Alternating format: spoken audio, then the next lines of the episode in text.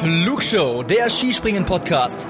Alle News zum Skispringen der Männer und Frauen, spannende Hintergrundstories und exklusive Interviews. Präsentiert euch das deutsch-österreichische Trio Tobias Ruf, Louis Holuch und Gernot Clement.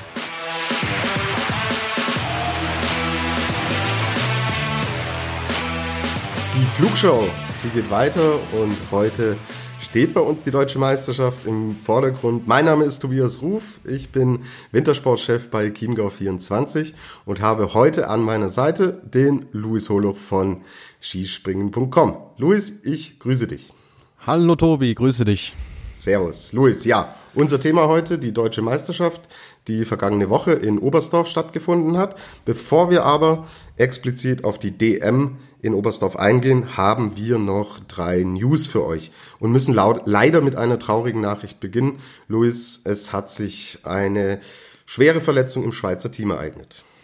Ja, leider Gottes hat's den äh, WM-Dritten von der WM in Seefeld, Kilian Payer, erwischt. Hat sich leider bei den Schweizer Meisterschaften das Kreuzband gerissen. Ähm, war ja auch Großthema in den sozialen Medien. Die Leute haben tatsächlich Anteil genommen, könnte man fast sagen. Und ja, für ihn natürlich sehr, sehr bitter, dass er ja die ganze Saison verpassen wird, jetzt auch erstmal operiert werden muss und dann die lange Reha antreten muss. Deswegen von dieser Stelle auf jeden Fall gute Besserung, komm bald wieder zurück, aber vor allem heile, das ist das Wichtigste. Absolut und natürlich nicht nur für ihn ein großer Rückschlag, auch für das Schweizer Skispringen, weil er natürlich der Hoffnungsträger war, Luis. Absolut, ja. Das äh, hat sich auch in der letzten Saison gezeigt, nicht nur in der Saison, wo er eben die Bronzene gewonnen hat. Wäre sicherlich auch ein interessanter Mann für diese Saison gewesen und ja, jetzt müssen wir leider ohne ihn auskommen. So ist das. Nächste Meldung. Es geht um die Vier-Schanzentournee. Wir hatten vor kurzem ja den Pressechef der Vier-Schanzentournee zu Gast. Hört da wirklich nochmal gerne rein. Ist eine ganz spannende Folge geworden. Wir haben aber jetzt News zum Neujahrsspringen in Garmisch-Partenkirchen, Luis. Ja, da gibt's mittlerweile Klarheit darüber, wie es denn ja insbesondere für euch Fans aussieht. Und zwar ja leider kein Zutritt gestattet, müssen wir an der Stelle sagen. Also das neue Skispringen zum ersten Mal in seiner langen Geschichte wird ohne Zuschauer stattfinden. Das ist natürlich besonders unschöner Auftakt in das neue Jahr 2021. Aber ja, das Organisationskomitee hatte im Prinzip keine andere Wahl, wenn man sich so die Umstände anschaut. Und ja, so wie es einem tut, die Entscheidung musste leider so getroffen werden. Und wird wahrscheinlich uns in der gesamten Saison auch äh, konstant begleiten, dass wir solche Dinge vermelden müssen. So, jetzt sind wir beim Damenskispringen angekommen, werden direkt im Anschluss auch über die deutsche Meisterschaft der Damen sprechen. Vorher gibt's aber noch eine Neuigkeit aus dem Weltcup.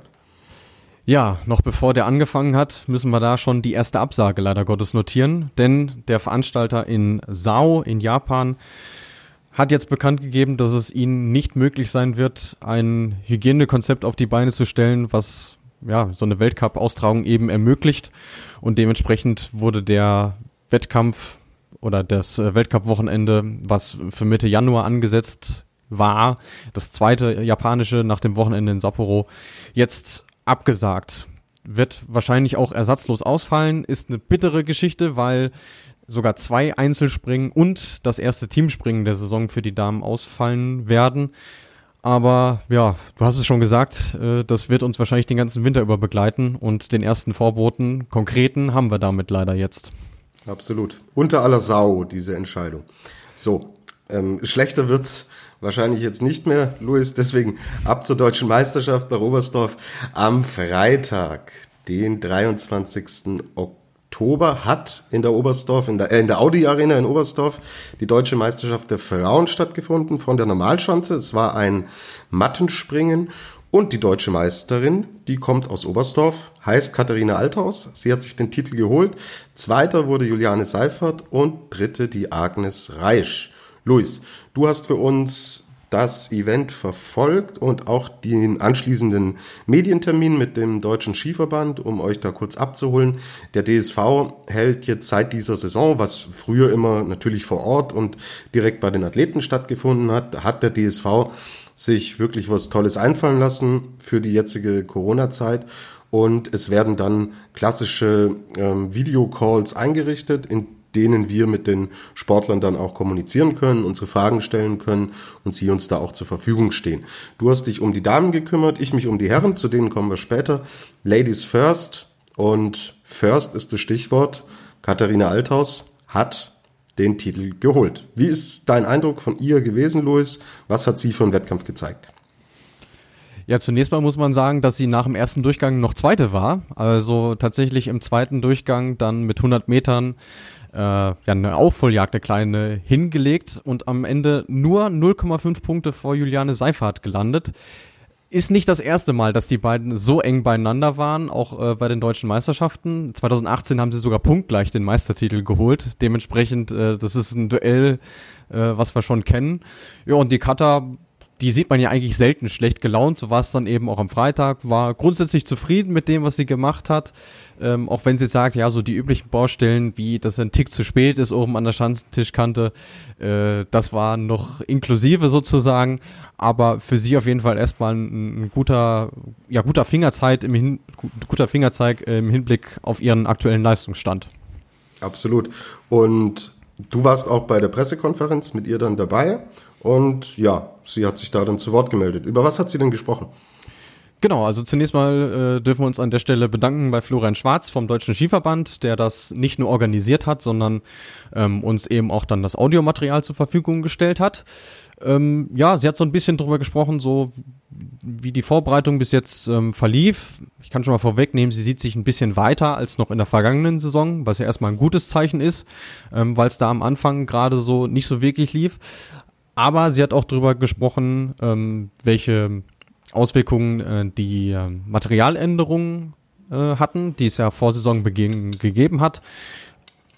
Sie musste sich dann aber auch zwangsläufig äh, damit befassen, weil Oberstdorf, Heim-WM für sie, ja, wie wäre das denn dann eigentlich, wenn sie tatsächlich äh, ja im leeren Stadion springen müsste, was sie ja jetzt kennengelernt hat?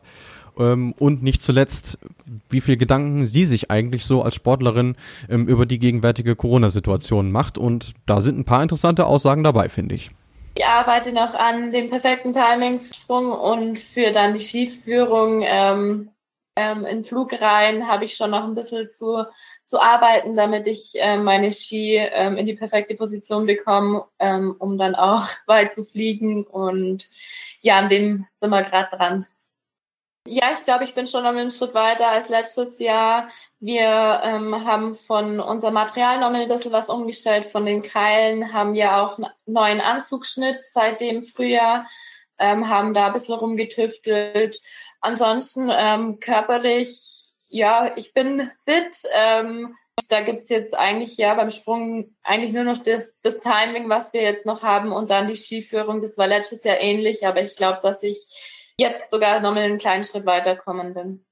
Auf jeden Fall, also die Keile jetzt symmetrisch sind ähm, und das eingegrenzt wurde von der Dicke her, äh, macht es auf jeden Fall sicherer und stabiler dann ähm, im Flug und aber auch zur Landung. Ähm, Glaube ich, war das auf jeden Fall eine gute Entscheidung, das ein bisschen ähm, ja zu begrenzen auch und da eine Regel zu haben.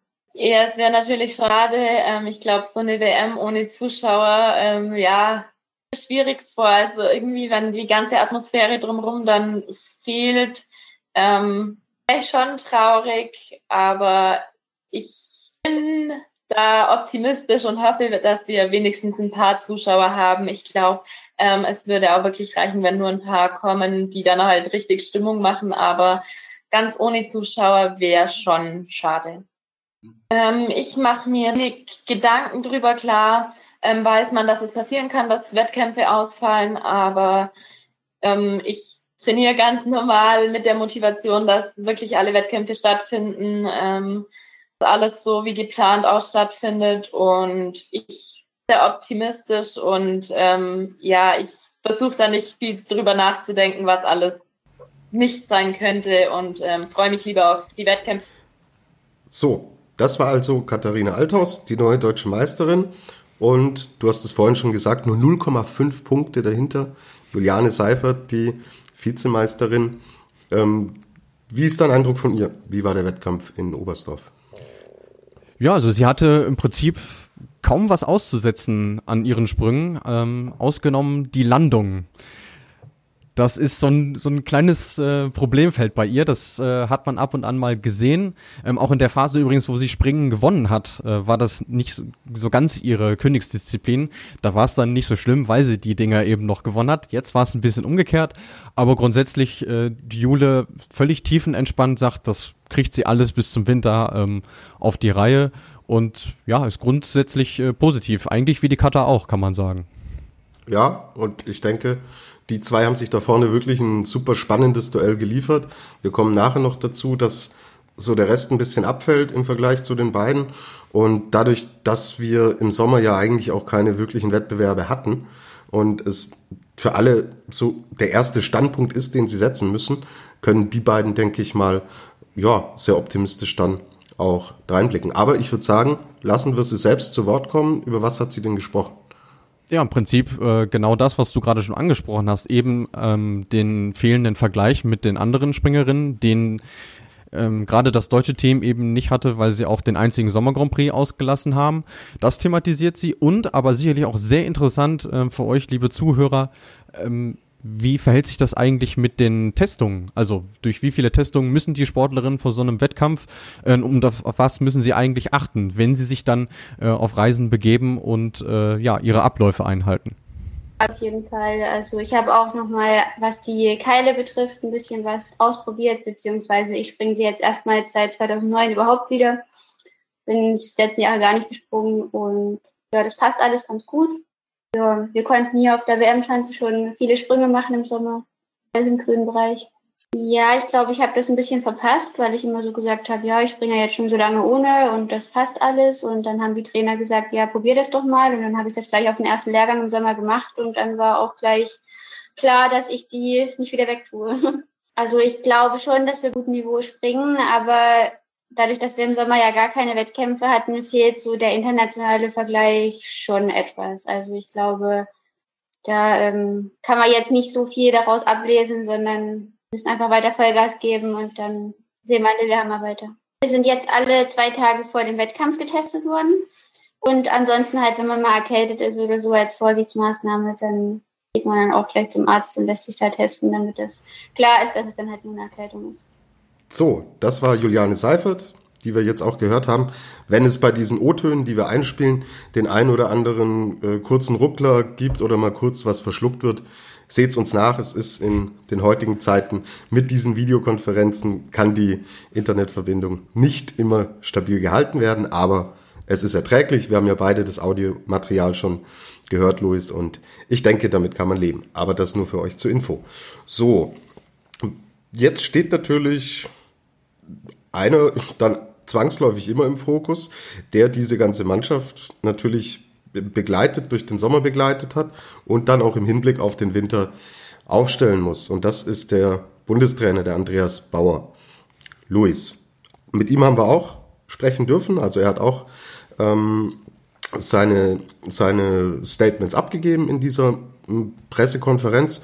Über was äh, spricht denn der Bundestrainer? Was hast du uns da mitgebracht? Ja, vorab äh, immer eine Freude, äh, dem Andi Bauer zuzuhören, weil er immer offen und ehrlich seine Meinung sagt und wirklich äh, ja sich über das Oberflächliche hinaus äh, sich Gedanken macht. Er hat sehr, sehr viel gesagt, muss man äh, an der Stelle sagen. Deswegen war es auch gar nicht so einfach, das Audiomaterial äh, für diese Podcast-Folge jetzt zu selektieren. Aber er hat natürlich erstmal ähm, vorab auch so ein bisschen erzählt, ähm, wie war das Umfeld von dieser deutschen Meisterschaft jetzt? Also wie verlief es eigentlich ähm, aus seiner Sicht und aus Teamsicht auch? Also wie ist der Tag so abgelaufen? Auch sehr spannend. Dann hat er grundsätzlich mal gesagt, ähm, wie er das Team derzeit aufgestellt sieht. Du hast es eben schon gesagt, ja, so ganz homogen ist die Truppe noch nicht. Ähm, dann hat er noch ein bisschen über was gesprochen, was ihm tatsächlich Sorgen macht, nämlich die Entwicklung im Nachwuchs, denn da sieht er in naher Zukunft wirklich einige Probleme, nicht nur auf den deutschen Skiverband, sondern generell auf den deutschen Sport zukommen.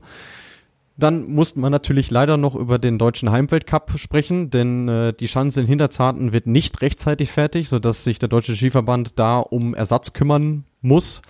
Jetzt auch nicht gerade die positivste Aussicht im Hinblick auf den Weltcup-Winter. Und natürlich, äh, nicht zuletzt, hat er auch über den aktuellen Stand der Vorbereitung gesprochen und welche Chancen er darin sieht, äh, zukünftig noch mehr Wettkämpfe mit den Herren zusammen zu machen. Am Anfang stehe ich mal, dass wir den Wettkampf überhaupt springen konnten heute. Und äh, da muss man wirklich mal den Organisatoren der Skisport- und Veranstaltungs GmbH, unserem Skiclub Oberstdorf, aber auch dem Deutschen Skiverband, Riesenkompliment aussprechen, wie das heute organisiert war von den Hygieneregeln, von den Sicherheitsregeln. Das war wirklich vorbildlich, wie konsequent man alles eingehalten hat. Also man ist an so einen ja, Kontrollpunkt oder Infopunkt gefahren vor dem Stadion. Dort musste man seine Selbsterklärung abgeben, dass man keine Symptome aufweist. Dort musste man dann den, den äh, negativen Corona-Test dabei haben. Dann hat man die Zugangsberechtigung ins Stadion erhalten, also in das abgeschlossene Skisprungstadion. Und auch im Stadion war überall Maskenpflicht, also auch bei den Athleten in, beim Aufwärmen. Nur während des Skisprungs selber auf der Schanze hat, haben die Athleten keine Maske getragen. Unten aus dem Exit Gate raus die Maske wieder an. In den geschlossenen Räumen, in der, im, im Sprungrichterturm war sogar die Vorschrift, FFP2-Masken zu tragen. Also ich denke, diese ganzen Dinge wurden so konsequent und hervorragend umgesetzt, dass das für mich schon so eine Signalwirkung war, dass die Verschanztournee oder auch die Weltmeisterschaft in einem Skisprungstadion wirklich hervorragend funktionieren werden. Ja, ich bewerte es zweigeteilt. Die Katharina Althaus, Juliane Seifert springen nach wie vor auf einem sehr hohen Niveau. Ich denke, sie werden auch im Winter in der, wieder in der Lage sein, äh, dort vorne in der Weltspitze mitzumischen. Und dann äh, sieht man schon, dass ein kleines äh, Loch nach hinten äh, kommt, wobei man auch sagen muss, eine Agnes Reisch oder auch speziell eine Anna Rupprecht haben heute einen sehr guten Wettkampf gemacht. Das sind ja auch noch jüngere Athleten, beziehungsweise die Anna Rupprecht kommt auch aus einer Kreuzbandverletzung. Von daher war ich mit denen eigentlich auch ganz zufrieden, aber man sieht schon bis zwischen den beiden Erstplatzierten zu den anderen dann ein gewisses Loch. Man muss aber zur ganzen Wahrheit auch sagen, dass äh, eine Karina Vogt und eine Ramona Straub nach wie vor verletzt sind. Und das waren immerhin zwei Athletinnen, die zur Weltmeisterschaftsmannschaft in Seefeld gehört haben, die also auch die Goldmedaille mitgewonnen haben. Und die beiden fehlen uns natürlich schon noch im Team. Also das ist die ganze Wahrheit und das ganze Fazit. Ja, ich fange mit Straub an. Also sie hat äh, immer noch äh, Probleme mit ihrem Knie von dem Kreuzbandriss und äh, sprich im Knie sammelt sich immer wieder von Zeit zu Zeit äh, Flüssigkeit. Das heißt, sie kann die Trainingsbelastungen noch nicht ganz wegstecken. Daher macht es halt immer wieder die Rückkehr auf die Schanze äh, schwierig. Ähm, bei der Carina Vogt ist es anders äh, gelagert. Die hat natürlich, glaube ich, äh, jetzt den Sommer über enormes Pech gehabt. Sie war, äh, hat eine hervorragende Reha absolviert mit ihren äh, Trainern und auch mit ihren Reha-Trainern bei der Bundespolizei in Bad Endorf kam dann Ende Juli, Anfang August zurück ins Team, hat das erste Trainingslager mitgemacht, übrigens gleich mit sehr, sehr guten Sprüngen, wo man gesehen hat, dass die doch als Top-Athletin ein hohes Grundniveau hat, ein hohes technisches Grundniveau hat. Und äh, dann hat sie sich nach diesem ersten Trainingslager das Außenband am Sprunggelenk gerissen äh, sprich wieder sechs äh, bis sieben Wochen Ruhigstellung, äh, Pause, keine, kein Training möglich.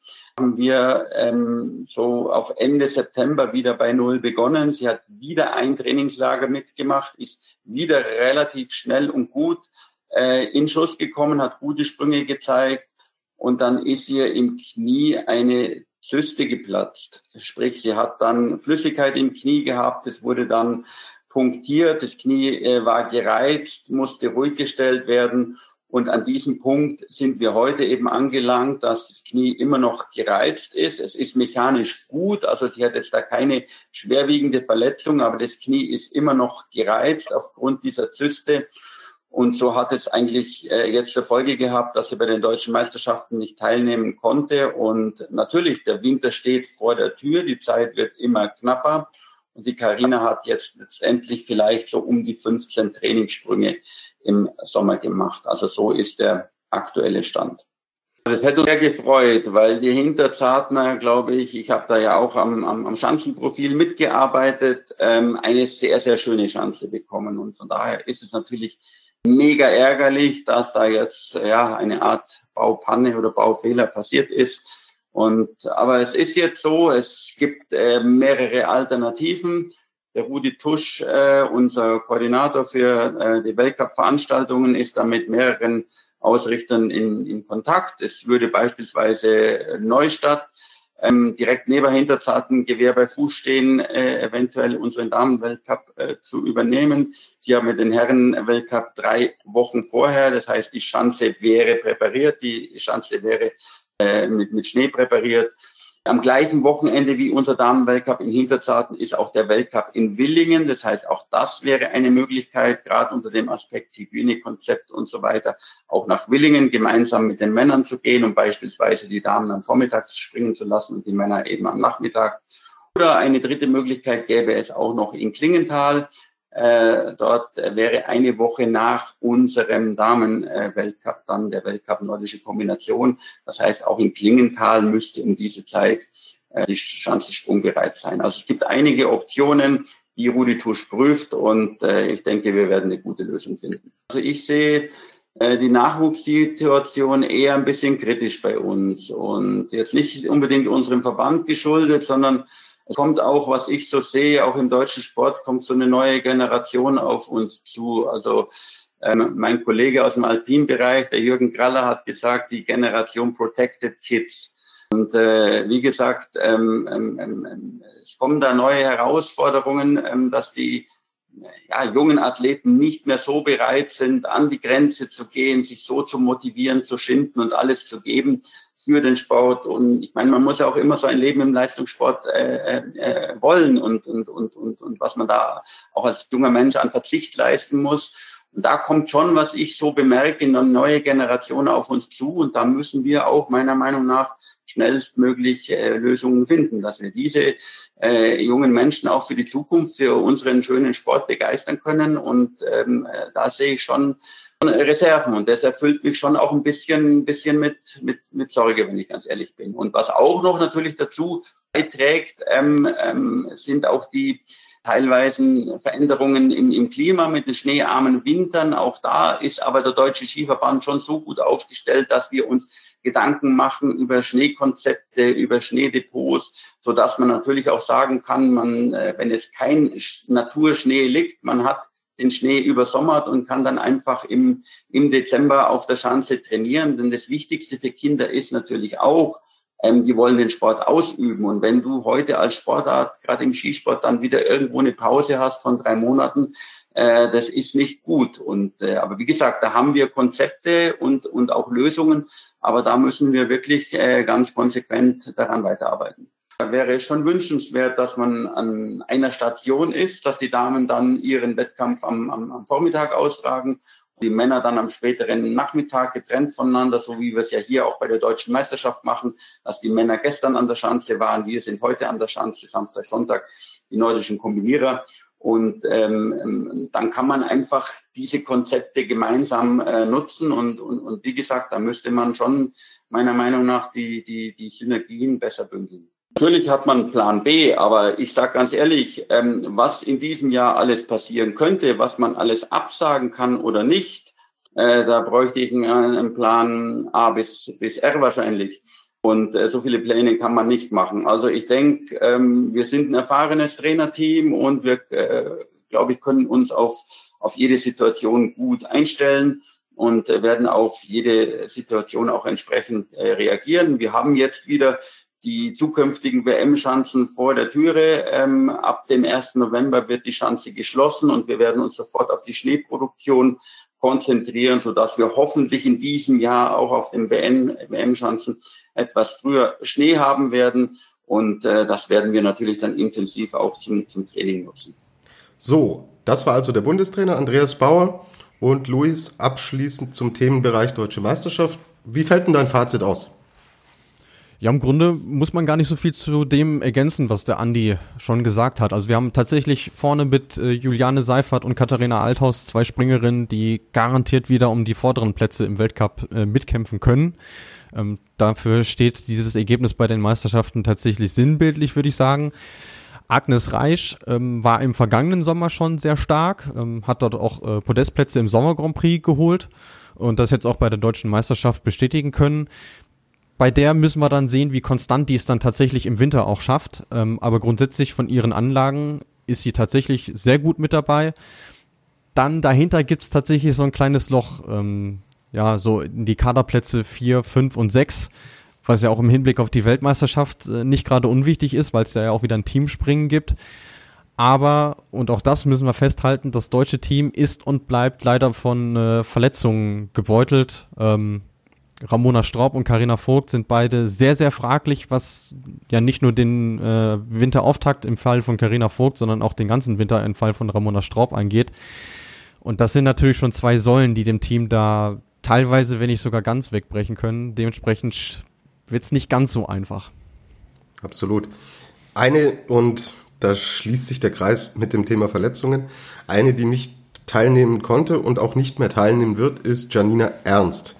Die hat nämlich ihre Karriere beendet. Luis, das erzähl uns mal, was, was ist denn der Grund dafür, dass sie nicht mehr Skispringen wird in Zukunft? Ja, es ist schon krass, wenn eine junge Dame von 21 Jahren sagt, äh, ich stelle jetzt die Ski in die Ecke und lass es sein. Ähm, aber auch sie, hast du gerade schon richtig angesprochen, hat eine Verletzungshistorie. Zwei Kreuzbandrisse innerhalb eines Jahres. Das ist natürlich schon echt ein Brett. Und ähm, es ist wirklich auch nicht nur, weil sie so eine sympathische äh, Sportlerin ist, sondern eben auch ihre Geschichte äh, ganz besonders war. Also ähm, man muss sich das überlegen, sie kam damals als, oh, jetzt muss ich rechnen, ähm, 14-Jährige in den Weltcup und ist auf Anhieb beim Debüt auf Platz zwei gesprungen. Keiner kannte sie vorher und äh, ja, sie ist wirklich durch die Decke gegangen. War ja dann bei den Olympischen Spielen in äh, äh, Sochi auch die jüngste Teilnehmerin überhaupt. Und alle dachten so, boah, das wird eine sein, die tatsächlich ja eine ganze Generation von Skispringerinnen äh, prägen kann. Jetzt wissen wir leider Gottes, das ist anders gelaufen und äh, ja, letzten Endes muss man leider sagen, dass das äh, hauptsächlich den Verletzungen geschuldet war. Und glücklicherweise konnten wir auch Andi Bauer im Gespräch darauf ansprechen und äh, ja, hört einfach selber, wie er diesen Rücktritt sieht. Also ich habe zweigeteilt, ganz ehrlich. Und wir haben auch äh, lang darum äh, gerungen und äh, wir haben uns auch nochmal eine zweite, zweite Meinung eingeholt in München beim äh, Dr. Köhne, also bei, auch bei einem sehr kompetenten Arzt. Und ähm, war letztendlich so, ähm, dass ähm, die Corona-Situation dann die Kreuzband-OP erstmal auch in der Schweiz, wo die Tierlina ja lebt, unmöglich gemacht hat. Und sie hat in dieser Zeit Reha-Training absolviert, wurde natürlich immer besser, immer kräftiger, immer fitter so dass sie jetzt eigentlich in einem top fitten Zustand ist. Und sie stand natürlich vor der Entscheidung, äh, springe ich jetzt ohne Kreuzband wieder Ski oder lasse ich mich jetzt wieder aufschneiden und habe dann ein Jahr ähm, mit OP und, und Reha wieder vor mir. Und, ähm, aber es kam dann eigentlich deutlich raus, dass man ohne Kreuzband eine Disziplin wie das Skispringen nicht machen kann. Irgendwann gibt es diese extremen Situationen, wo man dann also extrem weit springt, wo man auch mal in der Telemarklandung Bodenwellen ausgleichen muss und äh, dann kann es wieder passieren. Also zum einen kann ich Ihre Entscheidung verstehen, dass sie sagt, sie wollte sich jetzt nicht nochmal aufschneiden lassen, nicht nochmal operieren lassen und diesen ganzen harten äh, äh Werdegang dann durchlaufen. Und auf der anderen Seite ähm, ist natürlich auch Wehmut dabei bei mir als Trainer, sonst wäre ich ein schlechter Trainer, wenn ein Mädel mit 21 Jahren dann aufhört, wo man ja genau weiß, so von, von 20 bis 6, 7, 28, das sind eigentlich die Jahre, wo ein Athlet ja am, am, am fittesten ist, wo er die Belastungen am besten äh, wegsteckt. Das sind eigentlich immer so die goldenen Athletenjahre, sage ich. Und das tut natürlich schon ein bisschen weh. Ich auch, ist auch ein bisschen Wehmut dabei. Ähm, und aber generell muss ich jetzt sagen, ähm, auch abschließend zu dem ganzen Thema Skisprungkeile. Es sieht schon so aus, durch das, dass die Keile ja symmetrisch sein müssen. Das heißt, man darf auf keiner Seite mehr irgendwo mehr aufbauen wie auf der anderen. Ähm, landet man wieder wesentlich gleichmäßiger, wesentlich symmetrischer.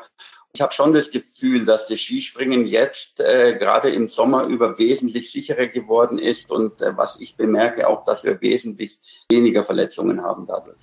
So, das war also Andi Bauer zum ja wirklich traurigen Karriereende von Janina Ernst und damit sind wir mit den Damen durch für heute und wollen jetzt gleich auf die Herren schauen. Auch die haben einen deutschen Meister gefunden, und zwar einen neuen deutschen Meister.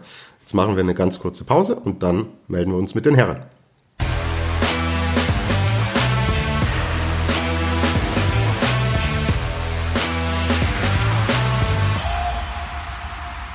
So, da sind wir wieder. Äh, gleiches Spiel mit umgedrehten Rollen, kann man fast sagen. Jetzt äh, moderiere ich den lieben äh, Kollegen Tobi auf der anderen Seite der Leitung an. Natürlich waren auch die Herren im Einsatz, äh, schon einen Tag vorher, müssen wir dazu sagen. Das war nämlich am Donnerstag, den 22.10.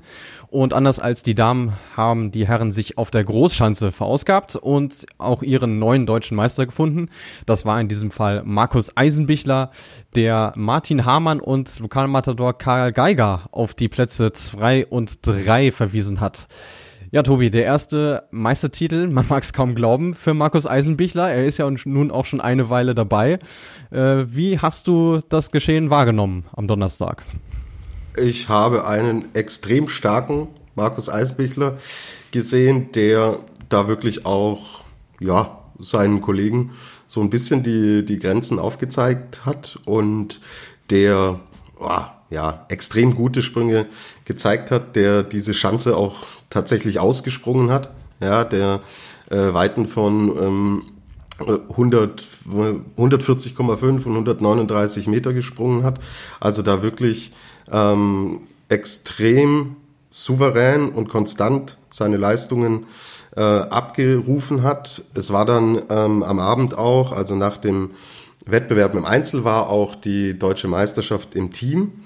Und auch da hat Markus Eisenbichler mit der bayerischen Mannschaft den Titel geholt und auch da war er der Garant dafür, dass diese Mannschaft den Titel geholt hat. Also er hat einen blitzsauberen Tag erwischt und hat da wirklich vier konstant gute Sprünge von der Schanze in Oberstdorf runtergezeigt und es passt so ein bisschen ins Gesamtbild, was man von ihm, was man über ihn hört. Wir werden ihn gleich jetzt selbst zu Wort kommen lassen, haben dann danach noch Stimmen von Karl Geiger und auch von Stefan Horngacher für euch, vom Bundestrainer. Und alle bestätigen unisono, der Eiser ist einfach gut in Form. So, bevor ich da jetzt noch ein bisschen drauf eingehe, würde ich sagen lassen, wir auch ihn zu Wort kommen. Er spricht jetzt über die Bedeutung des ja, Meistertitels. Es war der allererste für ihn, wie du schon gesagt hast.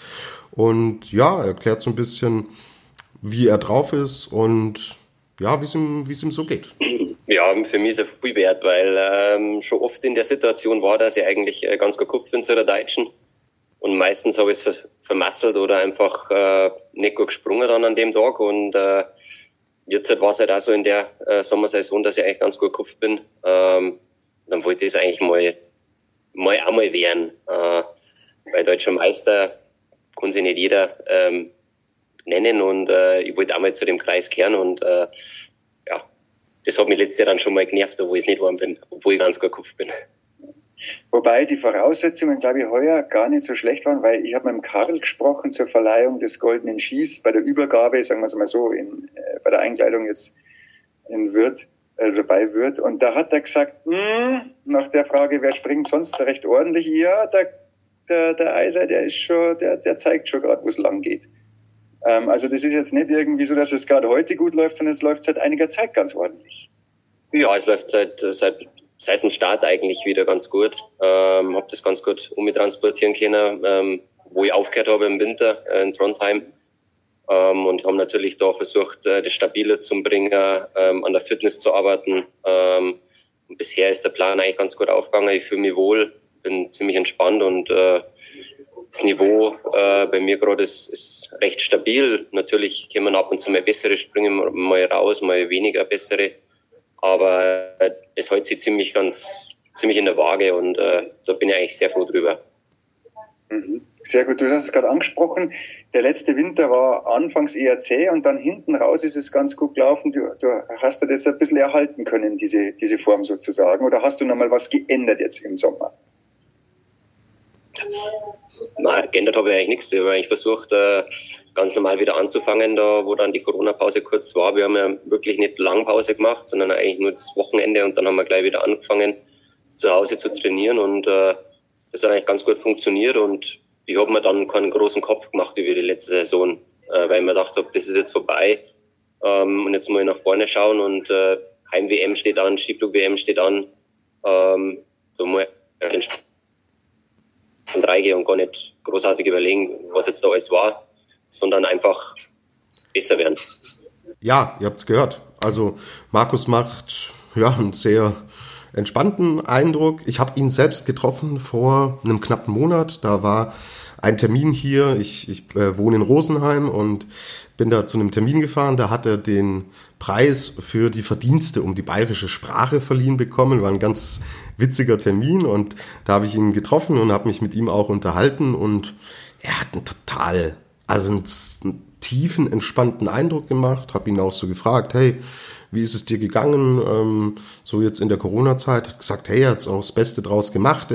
Es ist einfach so, dass die Sportler, ja, eigentlich das ganze Jahr über auch aus dem Koffer leben. Also selbst wenn dann der Weltcup vorbei ist, dann beginnen wieder die Trainingslehrgänge und dann finden die Sommer Grand Prix statt und es ist eine ewige Reiserei und Markus ist einfach ein super heimatverbundener Mensch, der es immer genießt, hat er auch da mehrmals bestätigt, wenn er zu Hause ist, in den Bergen, wenn er da einfach, ähm, ja, sein, seine Wohlfühloase eigentlich immer findet. Und das war in diesem Jahr natürlich viel ausgeprägter, als es die Jahre zuvor war. Und man merkt ihm das an. Er ist total ruhig, total entspannt und das scheint sich tatsächlich auch auf seine Leistungen auszuwirken.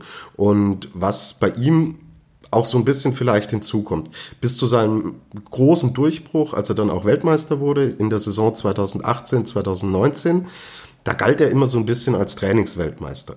Ja, es hieß dann immer, ah, der Eisei im Training zeigt er so tolle Sprünge, aber im Wettkampf, da verkrampft er irgendwie und da will er zu viel und dann überpaced er. Und dieser Faktor, dass keine Zuschauer da sind, ja, er will das natürlich nicht. Ja, das hat er mir auch bestätigt. Ihm, ihm blutet da das Herz, dass die Fans da nicht rein können und das ist extrem bitter für ihn. Aber sowas kann im Laufe einer Saison weil sich Skispringen natürlich sehr, sehr viel im Kopf auch abspielt, kann das natürlich ein Faktor werden. Ja, wenn das Ganze vom Umfeld her Trainingscharakter hat, sehen wir vielleicht Athleten und Athletinnen, die verhältnismäßig gut performen, weil natürlich eine riesige Fanmasse unten auch immer eigenen Erwartungsdruck erzeugt. Ist ganz logisch. Also jeder, der selbst mal äh, Sport gemacht hat, ob es Fußball ist oder andere Sportarten, ja klar, äh, was im Training funktioniert, muss halt im Spiel nicht immer gleich klappen. Und wenn dann draußen die Kumpels stehen, die Eltern, die Freundin und zuschauen und dann geht halt mal nichts, ja, das macht es nicht einfacher. Also werden wir sehen. Es macht einen wirklich, wirklich extrem guten Eindruck, ähm, was er, was er da so bringt und wie er sich gibt. Und ich freue mich auf eine Saison mit Markus Eisenbichler angesichts dessen, was du gerade so schilderst, äh, kann man das definitiv auch und äh, für mich äh, schon mal bemerkenswert, dass du sagst, der ist völlig tiefenentspannt, weil wer den mal an und auf der Schanze wirklich erlebt hat und weiß, wie emotional der auch sein kann, ist das auf jeden Fall erstmal ein positives Zeichen. Genau. Äh, was ich vielleicht noch ergänzen darf, was ich gerade vergessen habe, man hat äh, diesen, diesen Punkt, diesen Faktor Zuschauer, fand ich. Ich bin ja äh, Wintersportbeauftragter bei uns und verfolge da ähm, unter anderem auch Biathlon stark und diese letzten Weltcups im Biathlon, die haben auch ohne Zuschauer stattgefunden. Und ihr kennt das Szenario beim Biathlon, da steht hinter dem Schießstand steht einfach eine Wand von Fans, die Lärm, die Alarm machen und hey, oh, ja, wenn getroffen wird, wenn verschossen wird. Und es gab auch Biathletinnen, die dann gesagt haben, unter anderem Denise Herrmann, unsere stärkste Dame, die hat gesagt, na klar ist es bitter, wenn die Fans nicht da sind, aber ihre Konzentrationsfähigkeit am Schießstand war wesentlich höher, weil du natürlich diese ganzen Hintergrundgeräusche nicht hast. Und das könnte im Skispringen auch so sein. So, jetzt haben wir das Thema abgehakt, Luis. Jetzt darfst du wieder. Machen wir weiter, denn Markus Eisenbichler war ja nicht der Einzige, der in der virtuellen Pressekonferenz, wie auch immer man es nennen möchte, zu Gast war. Denn auch Karl Geiger hat sich äh, nicht nur deinen, sondern natürlich auch euren Fragen gestellt. Was hat er denn so erzählt, der Karle? Genau. Bevor wir zum Karl kommen, ist natürlich der Martin Hamann Zweiter geworden. Ein ganz junger Springer, ja, der als eine, der eines der größten Talente im deutschen Skiverband ist, wie sich immer mehr herausstellt und heraus, äh, herauskristallisiert. Ihr habt den Namen bestimmt auch schon gehört. Er hat auch schon Weltcup-Luft schnuppern dürfen, aber klopft jetzt wirklich ernsthaft an, an diese äh, Weltcup-Tür und der Bundestrainer, der Stefan Horngacher, den wir gleich hören, der wird auch nochmal genauer auf Martin Hamann ähm, eingehen, weil das war jetzt nicht nur das One-Hit-Wonder Deutsche Meisterschaft, ein guter Wettbewerb, sondern äh, der, der junge Mann hat eine erstaunlich gute Entwicklung genommen. Das hören wir später vom Stefan Horngacher. Jetzt kommen wir zu Karl Geiger, Lokalmatador, letztes Jahr deutscher Meister geworden. Dieses Jahr ähm, ist er dann im Endeffekt Dritter geworden, der Karl. Und ja, Karl ist halt, ist halt Karl, ja. Ähm, man wird da nie das emotionale Feuerwerk von ihm äh, kriegen und hören. Er ist einfach ein ruhiger, ganz bescheidener, ganz besonnener Typ und ich kenne ihn wirklich jetzt auch schon länger und ähm, ich mag seine Art total. Ja, das ist einfach er und er ruht in sich. Auch das kommt jetzt wieder rüber und er sagt selber jetzt in dem, was wir gleich hören werden, ähm, dass er mit der Materialänderung tatsächlich ja so ein, so ein bisschen noch in der, in der Findungsphase auch ist, weil es schon eine Umstellung auch für ihn war, dass er so ein bisschen ähm, auf der Formsuche noch ist, ja, aber überhaupt nicht äh, beunruhigt ist, sondern da ganz in Ruhe und gezielt auch auf den Saisonstart hinarbeitet. Und äh, Karl verrät uns dann auch noch, was passiert denn eigentlich jetzt bis zum Weltcup-Auftakt, den wir am 21. Louis war es, gell? In, genau, ja. Genau, am 21. November in Whistler haben. Und dann würde ich sagen, hören wir rein, was der Drittplatzierte der deutschen Meisterschaft uns so zu erzählen hat. Doch, absolut. Ähm es ist momentan einfach noch ein bisschen auf der Formsuche. Also ich, ich, schaue, ich bin fleißig am Trainieren und am Schauen, aber es, es läuft vielleicht noch nicht alles so, wie, wie das letztes Jahr war. Trotzdem bin ich mit dem dritten Platz mega happy. Habe jetzt auch heute echt einen, einen guten Wettkampf gemacht und es passt. Ja, nee, Gratulation, du musst erstmal aufs Podest kommen, denn ihr habt nach wie vor eine sehr starke Mannschaft. Und ähm, ich habe gerade mit, mit, mit dem Isaac darüber gesprochen, im Rahmen der Einkleidung hast du schon gesagt, also der Eiser, der ist schon seit Wochen in einer recht ordentlichen Form. Das stimmt, ja. Also, ich glaube, verstecken brauchen wir uns nicht. Ähm, wir, ja. wir, haben fleißig trainiert und beim Eiser ist jetzt auch die letzten Wochen schon ziemlich gut gegangen. Ähm, genau, aber ich schaue trotzdem auf mich und schaue, dass ich dann auch bis zum Weltcup-Auftakt gescheit dastehe. Und wir schauen auch auf dich und wir sprechen natürlich auch mit dir. Denn ähm, auch wir wollen natürlich von dir wissen, äh, wie sich diese ganze Regelumstellung ausgewirkt hat. Hast du viel adaptieren müssen? War es für dich eine große Umstellung oder wie bist du damit zurechtkommen? Ja, es war schon eine Umstellung, weil halt auch viele Parameter waren, die jetzt von der Regel anders sind. Das heißt, man musste mehrere Sachen umstellen, ähm, weil man halt einfach das gewohnte Material, was man die letzten Jahre gesprungen ist, so jetzt nicht mehr springen darf an sich nicht schlimm, da muss man sich darauf einstellen, aber es ist natürlich auch eine Umstellungssache. Okay. Ähm, was, wie schaut jetzt dein Plan in den nächsten finalen Wochen bis zum Weltcup äh, aus, bis zum Weltcup-Auftakt? Wie schaut die äh, Vorbereitung aus für dich? Ähm, wir haben jetzt Lehrgänge, also eher kürzere Lehrgänge, aber eigentlich so ein bisschen einen Weltcup-Plan mal angeglichen. Also jetzt nicht mehr, sonst sind wir oft von Sonntag angereist jetzt und bis Donnerstag oder so blieben. Und jetzt ja. reisen wir Mittwoch an und bleiben bis Samstag, also ein bisschen kürzer, aber dafür kompakter und so, dass man sich schon mal so ein bisschen auf den Wettkampfrhythmus einstellt. Und da gibt's jetzt einfach nochmal noch mal dran, an der Sprungform zum Arbeiten und nur das, das letzte Feintuning sich zum Holen. Ja, das sind doch sehr interessante Aussagen von Karl Geiger, wie ich finde. Und äh, du hast es äh, auch angesprochen, natürlich war auch Bundestrainer Stefan Horngacher dann äh, am Mic, wie man so schön neudeutsch sagt. Ähm, bei dem könnte ich mir vorstellen, der hat so ein bisschen das Luxusproblem. Er hat so ein bisschen die Qual der Wahl, die Dichte in der deutschen Mannschaft. Äh, das haben wir drei untereinander auch mit dem Kollegen, lieben Kollegen Gernot äh, im Off-Air-Gespräch sozusagen schon feststellen dürfen. Der hat wirklich eine unfassbare Auswahl an Springern äh, zur Verfügung. Und letzten Endes muss er dann sieben für den Weltcup-Auftakt in Wiswa auswählen. Hat er denn da schon so ein bisschen durchblicken lassen, auf wen es hinauslaufen könnte? Ja, hat er durchblicken lassen. Und er wird uns auch gleich sagen, wer sich da tatsächlich auch einen Platz schon ersprungen hat, jetzt außerhalb der Arrivierten. Ähm, der, ja, ich habe ja schon ein bisschen gespoilert vorhin und durch meine Aussage wisst ihr jetzt natürlich genau, um wen es dann gehen wird, aber genau, er, er gibt da tatsächlich auch, auch Einblicke, wie es so insgesamt, ähm, wie sein Eindruck jetzt erstmal von der deutschen Meisterschaft ist. Ähm, er nimmt uns mit. Es wird jetzt ein, eine bisschen längere Sequenz, weil ich finde halt, der Bundestrainer äh, sollte da auch entsprechend lange zu Wort kommen, wenn wir ihn hier schon mal haben dürfen im Podcast. Er spricht über die, das Training in Corona-Zeiten, was für ihn so anders gelaufen ist, wie das Training letztlich abgelaufen ist. Dann spricht er auch gezielt über Andreas Wellinger, auf den sich natürlich jetzt sehr, sehr viele Augen richten, für den die deutsche Meisterschaft nicht so gelaufen ist, wie er sich das vorgestellt hat. Aber kein Grund zur Sorge.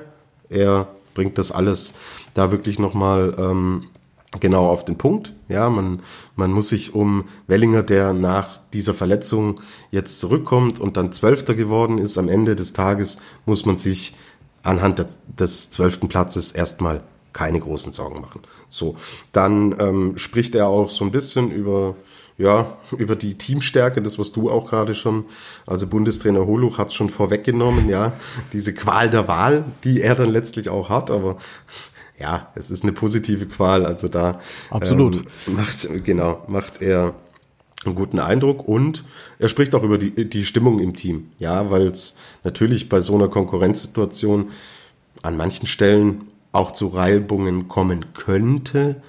Es ist bei den deutschen Herren aber nicht der Fall.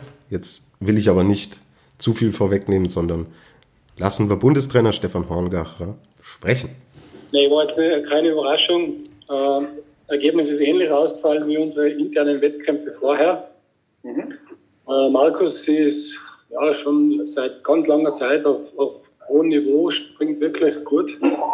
Hat es heute wieder bewiesen, hat es auch in den Wettkampf reingebracht. Das was manchmal ein bisschen so das Problem ist für ihn, aber er war echt hoch konzentriert heute, hat die, die wichtigen Dinge eingehalten und hat wirklich tolle Sprünge gezeigt. Aber auch ja. der Martin Hamann, der schon aus jetzt seit August da immer wieder anklopft bei uns und, und den Quotenplatz auch gesprungen hat für, für den Weltcup, macht wirklich gute Sprünge, sehr gute Sprünge und der Karl, der alte Stabili Stabilität.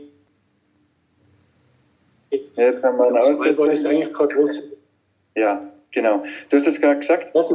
Also, ja, jetzt höre ich wieder. Wir haben so ab und zu ein bisschen Aussetzer, aber ich weiß nicht, liegt das bei mir im Haus ähm, oder liegt es bei dir, aber das, das kriegen wir hin. Damit kann man gut leben. Ähm, Du hast es gerade gesagt, der, der Markus hat ähm, heute wirklich zwei gleichwertig gute Sprünge gezeigt. Also der scheint sich wirklich extrem fokussiert zu haben auf die Deutsche. Ja, ich glaube, das war schon ein großes Ziel von ihm. Das letzte ja. ist er in einer ähnlichen Situation gewesen. Er ist extrem gesprungen im, im, im Training vorher, dass wir gesagt haben, okay, es gibt eigentlich keinen, der ihn schlagen kann.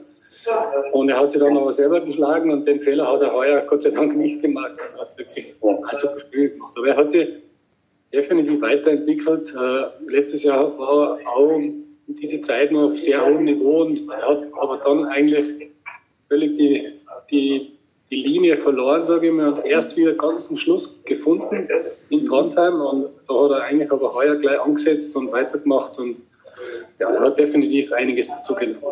Mhm. Eine Frage auch ähm, für dich natürlich ähm, aufgrund der besonderen Umstände in der, in der Covid-Zeit, ähm, was die Saisonvorbereitung angeht. Hat es da Dinge gegeben, die sich jetzt im Nachhinein als effektiv herausgestellt haben und die man vielleicht in der Zukunft auch berücksichtigen kann für weitere Vorbereitungen? Ja, gibt, gibt immer, wo es was Negatives gibt, gibt es auch was Positives und äh, wir haben versucht, die Zeit sofort zu nutzen. Nach Trondheim haben wir eigentlich gleich direkt mit dem, mit dem Training begonnen und ja. haben eigentlich versucht, äh, die, die Trainingszeit auszudehnen für die kommende Saison.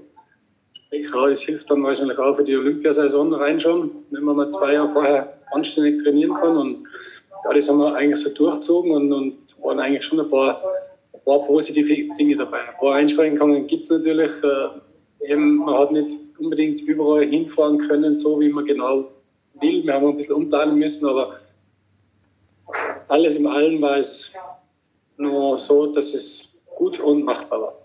Mhm. Okay. Ähm, Inwieweit ähm, steht das Team für den Weltcup-Auftakt, wird gefragt. Ähm, zählt die deutsche Meisterschaft da mit rein? Wie, wie seid ihr sortiert aktuell?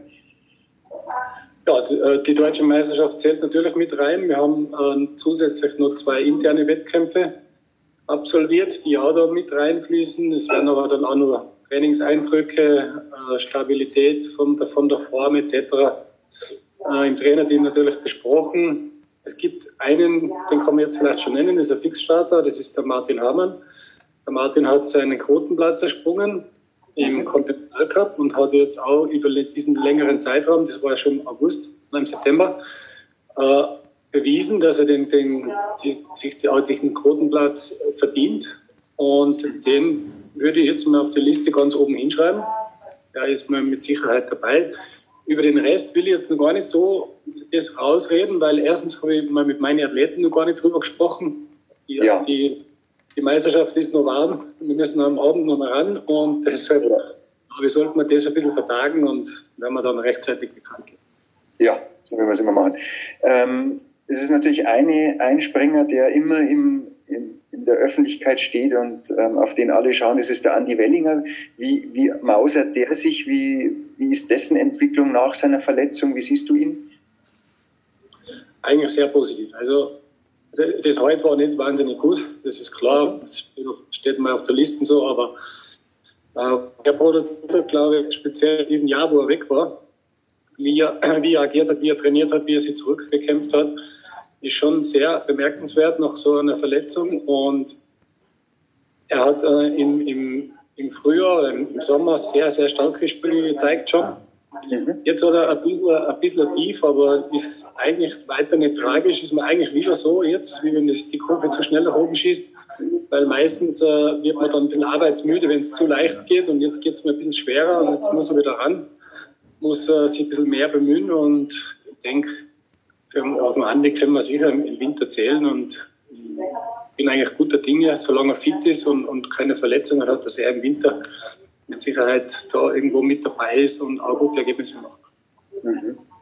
Ähm, wie siehst du die, oder wen siehst du neben dem Doppelzimmer Geiger Eisenbichler als Kandidaten für absolute Top-Leistungen? Und angeschlossen an die Frage nochmal nach dem Andi, wie wichtig ist die Rückkehr von Andi im, für die Stimmung im Team auch? Ja, das ist jetzt schwer zu beantworten, wen ich, wen ich noch sehe, weil wenn man die Qualität der Mannschaft sieht, dann muss man alle nennen. Und ich sage, jeder hat die gleichen Möglichkeiten und hat auch die gleichen Chancen. Jeder hat auch die, die Fähigkeiten dazu, wirklich gute Dinge zu, zu produzieren. Wir haben eigentlich ganz gute Mischung. Wir haben ein paar Jüngere, wir haben ein paar ältere, arrivierte Leute.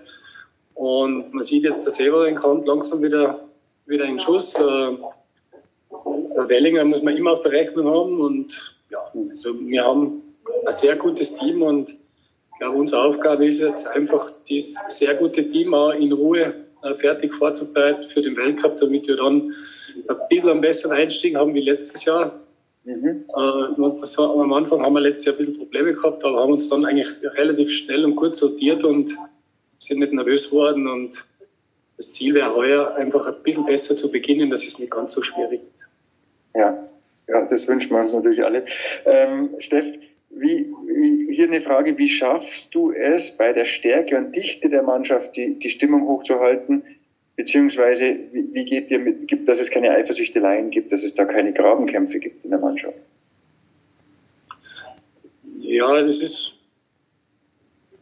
ist eine gute Frage. Also, normalerweise denkt man, okay, wenn man so viele äh, gute Leute hat, dann muss es Grabenkämpfe geben. Gibt es aber Gott sei Dank nicht. Also die Jungs sind untereinander gut befreundet und, und verstehen sich wirklich gut.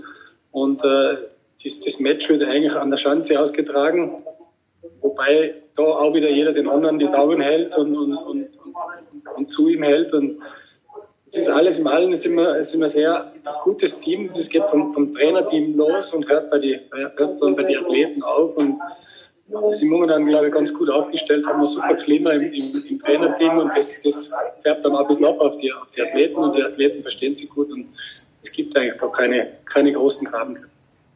Ja, nach Bundestrainer Hongacher meldet sich Bundestrainer Holoch wieder zu Wort und fragt dann Chef-Scout Ruf. Ja. Wie fällt dein Fazit oder dein persönliches Fazit der deutschen Meisterschaften denn aus? Ja, es fällt eigentlich positiv aus. Also was mir sehr gut gefallen hat, ist natürlich anhand, abseits der Top-Leute, über die wir schon gesprochen haben, dass Severin Freund den fünften Platz belegt hat. Der äh, war auch in dieser Medienkonferenz ähm, da und hat da wirklich einen total entspannten, aufgeräumten Eindruck gemacht und hat totale Freude ausgestrahlt. Also bei ihm dürfen wir uns tatsächlich auch Hoffnungen machen, dass er nach diesem schwierigen Comeback-Jahr in der letzten Saison, dass er da entsprechend auch ja wieder vielleicht an das anknüpfen kann, ähm, was was er natürlich schon gezeigt hat. Und dass wir insgesamt, ähm, ja, Konstantin Schmid, der Achter geworden ist, David Siegel, der auch sein Comeback Comeback gibt, Elfter, Andy Wellinger, Zwölfter, ähm, dass wir also so wahnsinnig viele gute Springer haben in der deutschen Herrenmannschaft, dass es von der Teamstärke her wirklich, wirklich enorm ist und dass wir uns berechtigte Hoffnungen machen dürfen, dass dieser Nationencup, den die Deutschen letztes Jahr geholt haben, dass das in diesem Jahr auch wieder gelingen kann. Und ja, deswegen war ein schöner Auftakt, macht Lust auf mehr.